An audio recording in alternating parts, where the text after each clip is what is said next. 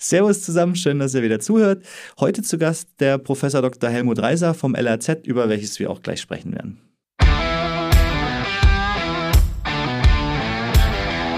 Hallo im Feierabend mit Ingram Micro und Cisco. Viel Spaß beim Profiling. Servus Helmut, schön, dass du dir heute die Zeit genommen hast. Ähm, magst du dich kurz vorstellen? Servus, gerne. Mein Name ist Helmut Reiser, ich bin stellvertretender Leiter im Leibniz Rechenzentrum in Garching bei München. Kommen wir gleich zur ersten Frage. Wie wird man stellvertretender Leiter vom Leibniz Rechenzentrum? man wird gefragt. Man wird also gefragt. letztendlich habe ich beim damaligen Leiter des LAZ promoviert, habe an der LMU dann gearbeitet danach und wurde irgendwann gefragt, ob ich die Gruppe Netzplanung übernehmen will am LAZ. Habe ich dann angenommen, diese Stelle, bin dann auf bin dann Abteilungsleiter geworden für Kommunikationsnetze und irgendwann wurde ich gefragt, ob ich stellvertretender Leiter werden will. Also ein, ein klassischer Bildungsweg sozusagen vom ein, Studium genau. zur Professur, zur Leitung. Super. Und ähm, hast du, also was für Verantwortungsbereiche hast du jetzt für dich? Also wo du quasi sagst, das ist dein Bereich, wo du tätig bist? Ja, als stellvertretender Leiter bin ich fürs ganze Haus verantwortlich. Nebenher habe ich noch eine Abteilung, die Abteilung Kommunikationsnetze die das Münchner Wissenschaftsnetz als Aufgabe hat. Okay, was, was genau macht ihr im Leibniz Rechenzentrum? Also wir sind das Rechenzentrum für die beiden Münchner Exzellenzuniversitäten, das steht in unserer Satzung drin. Also wir sind die THEO und die LMU haben kein eigenes Rechenzentrum, sondern die nutzen uns als ihr Rechenzentrum. Wir sind auch keiner der beiden Universitäten zugeordnet, sondern sind ein Institut der Bayerischen Akademie der Wissenschaften. Das ist auch deutschlandweit einmalig, dass es ein Universitätsrechenzentrum gibt, das keiner Universität zugeordnet ist und das zu allem Überfluss auch noch für mehr als eine Universität zuständig ist. Daneben bedienen wir auch die Hochschulen, die überall, wo in München, sage ich mal, Forschung und Lehre draufsteht, ist vom Grundprinzip des Münchner Wissenschaftsnetz vertreten. Das fängt an bei der Hochschule München, Hochschule Weinstefan, Driesdorf, die Akademie der Bildenden Künste, die Hochschule für Fernsehen und Film. Dann einige Max-Planck-Institute sind über uns miteinander verbunden. Dann die ganzen äh, Museen, die wissenschaftlichen Museen und Sammlungen, ja, die Fraunhofer Gesellschaft. Also also wir halten fest, öffentlich in München funktioniert ohne euch dann wahrscheinlich eher nicht so viel. Forschung und Wissenschaft ohne uns funktioniert nicht so viel, ja, das stimmt. Sehr gut. Also was, was für Dienste stellt ihr dann äh, zum Beispiel der Universität zur Verfügung? Also was, was, was hostet ihr für also die? Das fängt von den ganz klassischen Commodity-Diensten, E-Mail, Storage, geht dann über Compute-Dienste, äh, Cloud-Services, also Cloud-Storage, Compute-Cloud-Services, Archiv- und Backup-Systeme. Also jeder, der einen Server betreibt, kann den bei uns backuppen, bis hin zu Landeshöchstleistungsrechner und dem Bundeshöchstleistungsrechner, also Supercomputing-Dienste. Und daneben seid ihr ja eben auch ein Forschungsinstitut. Ich denke, das ist ein sehr interessantes Thema. Kannst du da ein bisschen erzählen, was sind bei euch gerade so die Kernforschungsgebiete, wo ihr arbeitet? Also bei uns ist es immer so, dass wir nicht in Konkurrenz zur LMU oder zur THEO forschen wollen. Also wir sehen uns nicht als äh, Universität, sondern wir forschen immer mit dem Ziel, entweder unsere Dienste zu verbessern oder neue Technologien zu explorieren. Und wir haben einen eigenen Forschungsbereich, ähm, was ein Ganz großes Thema bei uns ist es der energieeffiziente Betrieb von Rechenzentren. Da haben wir schon sehr viel gemacht. Dann das Management und der Betrieb großer heterogener Systeme. Das liegt in der Natur der Sache. Das ist unser Daily Business. Macht Sinn. Ja. Genau. Äh, dann generell Umweltwissenschaften sind für uns ganz interessant. Also da gibt es auch relativ viele Forschungsprojekte. Dann zu den neuen Technologien, da gibt es eine Gruppe, die beschäftigt sich mit Future Computing, also wie schaut der übernächste Supercomputer aus. Dann haben wir eine Gruppe, die beschäftigt sich mit Quantencomputing. Wir werden demnächst einen Quantencomputer bekommen und uns damit beschäftigen, wie man den mit einem Höchstleistungsrechner verbinden kann. KI, also mhm. Big Data und Artificial Intelligence, ist auch ein Forschungsbereich, wo relativ viele Leute beschäftigt sind und dann IT-Security natürlich auch als Thema rein aus, aus dem Betrieb raus ist das für uns immer, immer spannend, uns da weiterzuentwickeln. Haben wir ja gleich ein paar Themen, die, die mich auch sehr interessieren. Also ich würde gerne mal kurz zum Thema, also kannst du einfach mal für Leute, die nicht wissen, was der Unterschied zu einem Rechner ist, wie man ihn kennt, erklären, was ein Quantencomputer macht?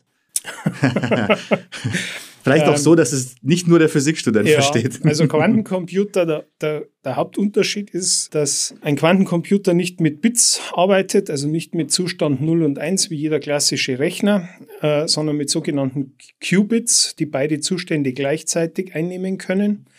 Und dadurch kann man dann, wenn man mit diesen Qubits rechnet, muss man sich quasi, also vereinfacht gesprochen, nicht auf 0 und 1 festlegen, sondern der Rechner macht es parallel, gleichzeitig. Und erst wenn man das Ergebnis ausliest, legt man sich fest. Das ist einfach Quantenmechanik. Und dadurch ist der für Probleme, die man auf dem Quantencomputer gut rechnen kann, um Größenordnungen besser als ein Supercomputer. Google hat ja das mit diesem Paper Quantum Supremacy äh, relativ schön äh, präsentiert, wie, wie viele Jahrzehnte ein klassischer Supercomputer für dieses Problem gebraucht hätte. Bevor wir zum Thema Security kommen, was mich extrem interessiert, was ihr da macht. Du hast gesagt, Rechenzentrum Effizienz, was Energie angeht. Was mhm. macht ihr da genau? Kannst du da ein bisschen im Detail erzählen, wo, wo, wo ihr dran arbeitet? Ja, ist für uns ein ganz, ganz wichtiges Thema, wenn man so einen Supercomputer betreibt oder so war es in der Vergangenheit immer, dann ist es ein, ein, Projekt, das vom Bund und Land finanziert wird und man bekommt Kosten für, den, für die Investition, also um den Rechner zu kaufen und für in der Regel sechs Jahre Betrieb. Und mit dem Betrieb muss alles abgedeckt sein. Der Hauptkostentreiber bei uns ist einfach der Strom.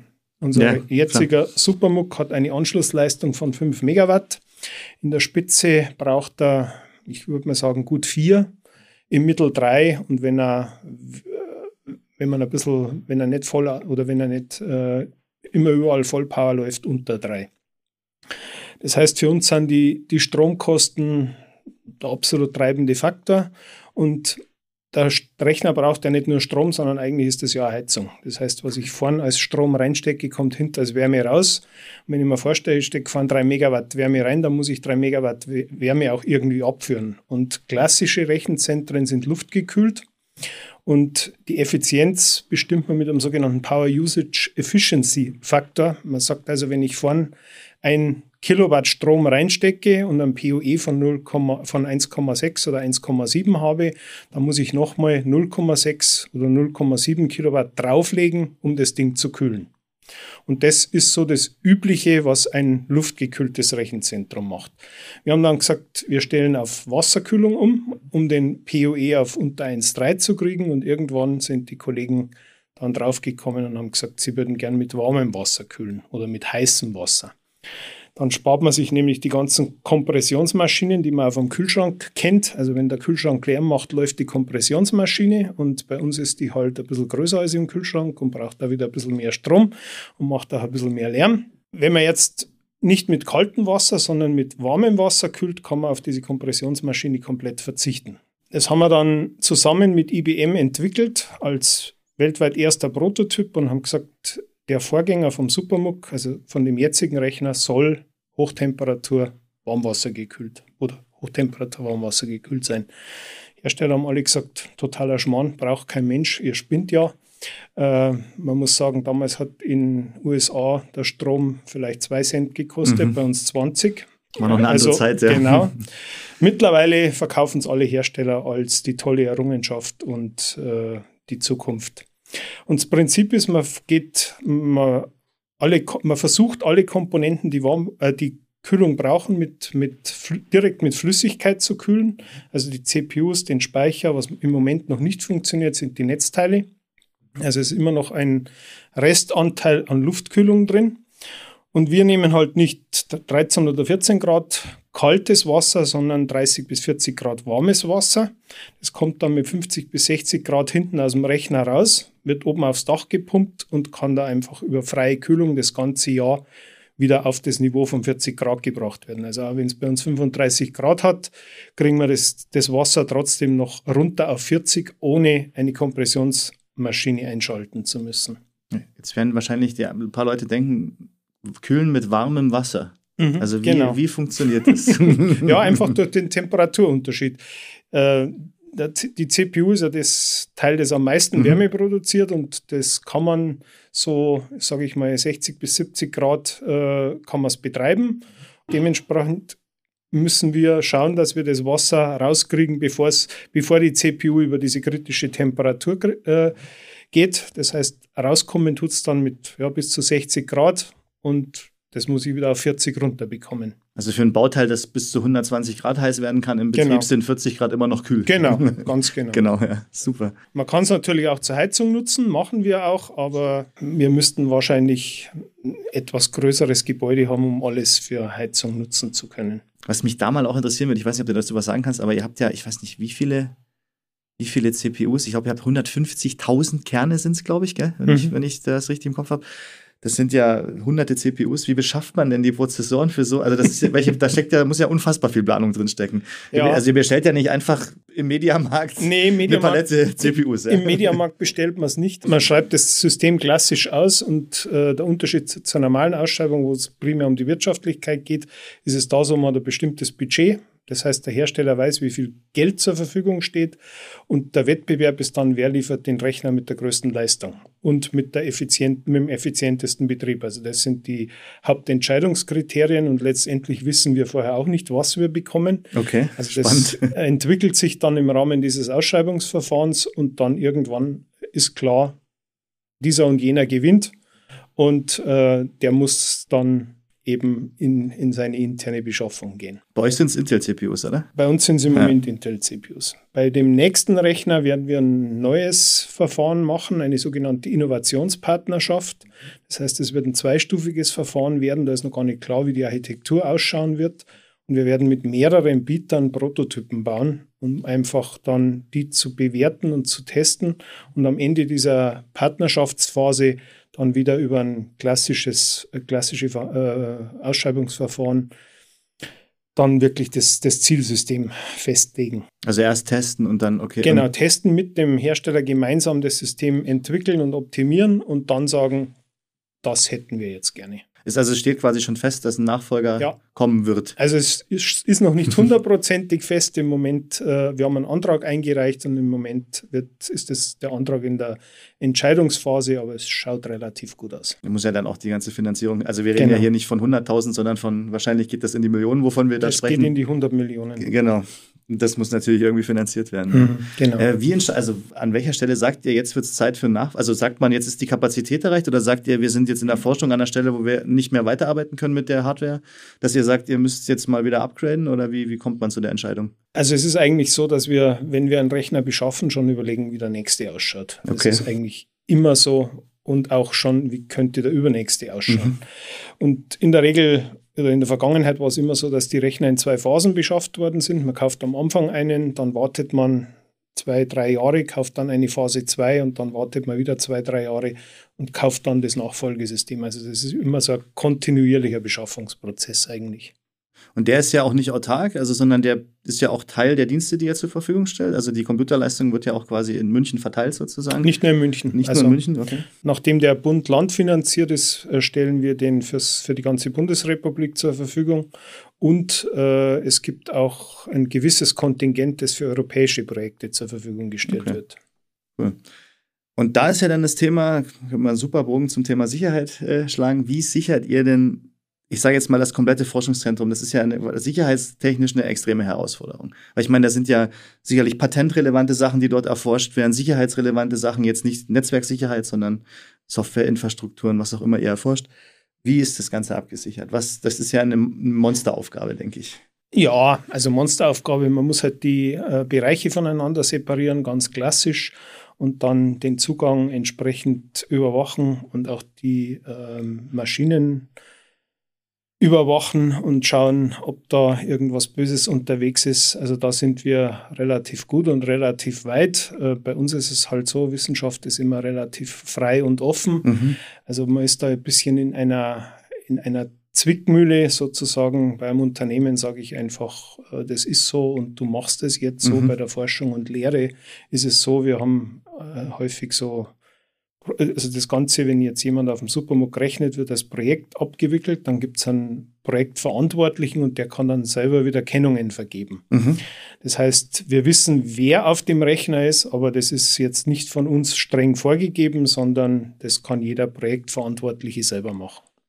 Also wir haben eine sehr breite und eine sehr heterogene Kundschaft. Noch schlimmer wird es, wenn man dann in die Universitäten schaut. Ähm, da ist einfach, da muss man damit umgehen können, sage ich mal, dass nicht äh, jeder jede Vorgabe kennt. Vogelwild quasi. Genau, es geht manchmal ein bisschen wild zu, ja. Also ihr macht dann quasi, ihr habt eine, eine Echtzeitanalyse, wo ihr einfach schaut, Genau. was passiert in meinem Netzwerk, wer ist Genau. wo unterwegs Genau. und im Zweifel greift man eben ein. Ich meine, Genau. wir werden jetzt nicht zu sehr in die Details gehen, das ist ja sicherheitsrelevant, also aber interessantes Thema. Also ihr, ihr lasst erstmal den Ansturm zu und Also wir dann sind- aus sozusagen. Genau, wir ja. sind relativ offen, das muss man sagen. Gut, beim, beim Supermuck jetzt nicht, da ist auch der Zugang sehr stark eingeschränkt, aber bei den Logisch, ja. anderen Ressourcen und auch insbesondere im Münchner Wissenschaftsnetz sind wir sehr, sehr offen. Und wir müssen halt dann damit umgehen können, dass äh, alte Systeme unterwegs sind. Bring Your Own Devices bei uns kein Thema, das ist Standard. Ich meine, die ganzen Studierenden, die bringen alles mit, was sie zu Hause finden oder irgendwo kaufen. Wir haben auch das Problem, wenn es irgend-. Genau, irgendwelche Betriebssysteme gibt und da gibt es ein, ein Problem, äh, egal wie das Betriebssystem heißt, wir haben es im Netz hundertprozentig. Also wir haben, ich weiß jetzt nicht, Windows 98 vielleicht nicht mehr, aber Windows, also alte Windows-Versionen sind Standard. Das hängt an einem Rastertunnel-Elektronenmikroskop als Treiber dran. Stimmt, ja. Äh, das Ding kostet 5 Millionen in der Beschaffung. Da kann ich nicht sagen, du musst das updaten und Mach musst, mal ein Update. Genau, musst dann einen neuen Rechner hinstellen. Also da muss man sich was anderes überlegen. Also das ist auch eine Herausforderung, die ihr habt, dass ihr quasi, ihr müsst mit verschiedenen Betriebssystemtypen klarkommen, Genau. die verschiedene, also was das, was Sicherheit angeht, Altersstufen haben, was die Software-Sicherheit Genau. angeht und müsst darum halt quasi möglichst sichere Infrastruktur setzen. Mhm. Und, und habt dafür offensichtlich eine Lösung. Jetzt lässt, lässt man sich als Unternehmen nicht so gerne in die Karten schauen, wenn es um das Thema Angriffe geht. Ihr wahrscheinlich jetzt auch nicht im Detail, aber kann man zumindest sagen, ich meine, ihr macht Grundlagenforschung, ihr macht Zukunftsforschung, ihr seid ja wahrscheinlich schon dann auch ein fieses Ziel. Ne? Also kannst du ungefähr sagen, was ihr so, musst ja nicht ins Detail gehen, aber was mit was, mit, also was ihr so abwehren müsst im Jahr oder im Monat, im Quartal, was da so passiert? Also ich meine, da ist, glaube ich, recht viel los bei euch. Ja? Also wir, wir monitoren ja unseren Mhm. Netzverkehr und was man normalerweise an der Firewall machen würde, ist äh, SSH-Scans zum Beispiel Mhm. anschauen und die auswerten. Wir schauen uns das schon gar nicht mehr an. Also wir haben die, das, also die SSH-Scans, wo jemand auf doof versucht, mit einem Passwort, einem Passwortraten Accounts zu brechen, das filtern wir aus, das wird gar nicht mehr angeschaut. Äh, Das wird erst dann angeschaut, wenn jetzt einer wirklich von, von außen durchkommen würde. Also das ist einfach so, das ist mittlerweile Standard, dass einfach großflächig versucht wird zu scannen. Was auch Standard ist, wenn neue Angriffe bekannt werden, dass dann äh, die Netze danach abgescannt werden, Mhm. ob diese Schwachstelle irgendwo äh, ausnutzbar ist oder zur Verfügung steht und dann kommt auch relativ schnell der Angriff. Das heißt, wir müssen da immer auch immer versuchen, up to date zu sein und unsere Filter entsprechend anzupassen. Klar. Aber es ist halt viel Also, los an der Wand, genau. kann man sagen. Also ne? es, ja. das ist wirklich, also es ist nicht so, dass man sagen könnte, jetzt war mal ein Versuch, sondern das ist einfach ist klar. kontinuierlich so. Aber ihr habt, äh, denke ich, zumindest ist da jetzt in der Presse nichts, nichts bekannt, ke keinen größeren Einbruch zu beklagen gehabt in, in der jüngsten Zeit. Also oder? wir hatten, das ist schon so, wir hatten im, im letzten Jahr einen Angriff Mhm. auf den Supercomputer. Mhm. Da waren wir aber nicht die Einzigen. Das hat eigentlich in Deutschland sehr viele betroffen und auch- auch europäisch sehr viele betroffen. Äh, Ist auch, war auch in der Presse. Also es, das ist eben der Fall, wenn man relativ viele Nutzer hat und ein grundsätzlich für die Wissenschaft Klar. offenes System, dann kann sowas mal passieren. Und da waren wir ja, wie gesagt, nicht die Einzigen, sondern da hat es relativ einmal rum, viele erwischt. Ja. Das stimmt. Kann man, wenn man jetzt sagt, es interessiert, also man, man interessiert sich jetzt als einer, der nicht wissenschaftlich bei euch tätig ist, für die Sachen, die ihr treibt, gibt es irgendwie, kann man öffentlich einsehen, an was für Forschungsprojekten ihr arbeitet? Vor Corona hatten, also klar, unsere Forschungsprojekte sind äh, über Kurzbeschreibungen auf der Webseite Mhm. veröffentlicht und ansonsten publizieren die Kollegen ganz klassisch. Mhm. Und so vor Corona hatten wir auch immer die Möglichkeit äh, oder haben immer einmal im Jahr einen Tag der offenen Tür Mhm. gemacht, wo wir uns präsentiert haben, wo wir die Möglichkeit geboten haben, das Rechenzentrum zu besichtigen. Das war auch immer ein toller Event. Da haben wir an einem Samstag von 10 bis 18 Uhr so zwischen 1000 und 1400 Personen durch den Rechnerwürfel und durchs LAZ geschleust. Also das ist was, was äh, schon schön wäre, wenn wir das mal wieder machen könnten. Ich hoffe, es gibt auch bald eine Zeit nach Corona oder zumindest, dass man so mit Beschränkungen arbeiten kann, dass es möglich ist, weil ich hatte auch schon mal das Vergnügen bei euch da eine Führung mitmachen zu können. Und das kann ich auch nur jedem empfehlen, wenn es wieder geht. Sau interessant, das zu sehen. Ähm, was sind denn so, wo du sagst, für dich jetzt gerade die spannendsten Projekte, wo ihr dran arbeitet? Also wo du sagst, das ist echt so, so ein Ding, wo, wo zukunftstreibend was passiert gerade. Also das Thema Quantencomputing ist sicher Definitiv, eins, ja. was äh, vorderste Front ist, Mhm. wo man wirklich ganz am Anfang steht. Das ist extrem spannend, weil man einfach, ja, das ist halt Grundlagenforschung, wobei wir de, den Betriebsaspekt der Grundlagenforschung uns anschauen wollen. Also ich will jetzt nicht Quantenphysik machen oder wir wollen eine Quantenphysik machen, sondern für uns ist interessant, wie kann ich so eine Kiste dann unseren Nutzern zur Verfügung stellen, wie Mhm. kann ich äh, die Maschine mit dem Supercomputer koppeln und kann vielleicht auch automatisch oder semiautomatisch die Probleme verteilen. Kann sagen, Ja. dafür ist der klassische Supercomputer besser und das Ding schiebe ich auf den Quantencomputer, weil der dafür besser geeignet ist. Also das ist sicher was, was extrem spannend ist. Dann die Security-Problematik interessiert mich persönlich. Mhm. Das, da, das ist das, was, was, was mich als, als Forscher interessiert. Und was ich auch ganz spannend finde, sind die Environmental-Projekte, wo es, da haben, hatten wir eins, wo es darum geht, äh, Hochwassersimulationen zu machen. Mhm. Man hat quasi die Daten der letzten 100 Jahre genommen und hat dann 100 Jahre in die Zukunft äh, simuliert und immer ein kleines Schräubchen verändert Mhm. und sieht dann, um einfach das Jahrhunderthochwasser sozusagen zu simulieren. Und damit kann man wirklich äh, tolle Sachen machen. Und das Ganze wurde dann bei uns auch noch visualisiert. Wir haben ein großes Visualisierungszentrum, wo man dann einfach sieht, äh, wie würde sich das entwickeln, wenn in dem Bereich ein, ein Jahrhunderthochwasser kommen würde. Ja. Okay, dann haben wir eigentlich so rechenzentrumstechnisch, glaube ich, relativ viele Themen von euch abgedeckt. Was mich zum Schluss noch interessieren würde, ist das Thema Digitalisierung generell. Also jetzt mal, ich meine, du bist ja im Endeffekt in der Forschung da tatsächlich eine, ein Fachmann zu dem Thema, kann man ja im Endeffekt sagen, zumindest zu Schnittstellen, die damit zu tun haben. Wo siehst du denn den Stand? Ich würde jetzt mal nur sagen, so München und Bayern. Wo, wo, was denkst du, wo stehen wir? Was für Herausforderungen haben wir da noch? Woran Also- liegt es vor allen Dingen, dass es nicht so richtig vorangeht? Wie, also eigentlich könnten wir ja schon, also was das Know-how angeht in Deutschland und auch gerade in Bayern ist ja Technologiestandort München, also der Technologiestandort, was IT angeht und Digitalisierung eigentlich Mhm. im Moment. Wir könnten ja eigentlich schon viel weiter sein. Was denkst du, woran das liegt? Also Also in der Wissenschaft, glaube ich, ist es sehr gut. Ja. Sowohl die Digitalisierungsrate, das Einsetzen von IT, die Versorgung mit stimmt, ja. Netzdiensten, auch die Versorgung mit, mit Rechnersystemen.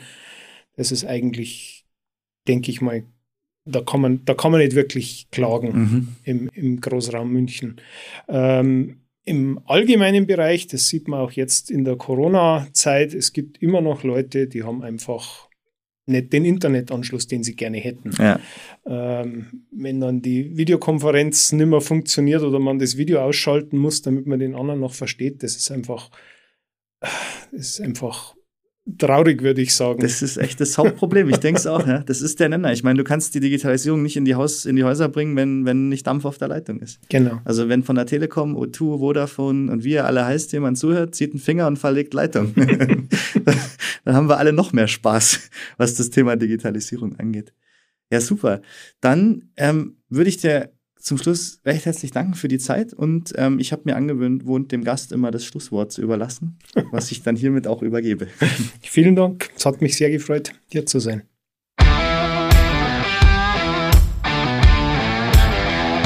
Vielen Dank fürs Zuhören. Mehr Informationen rund um die Show und das Thema findet ihr in den Show Notes. Und folgt uns auf Spotify, Apple Podcasts, Deezer oder wo auch immer ihr gerne Podcasts hört.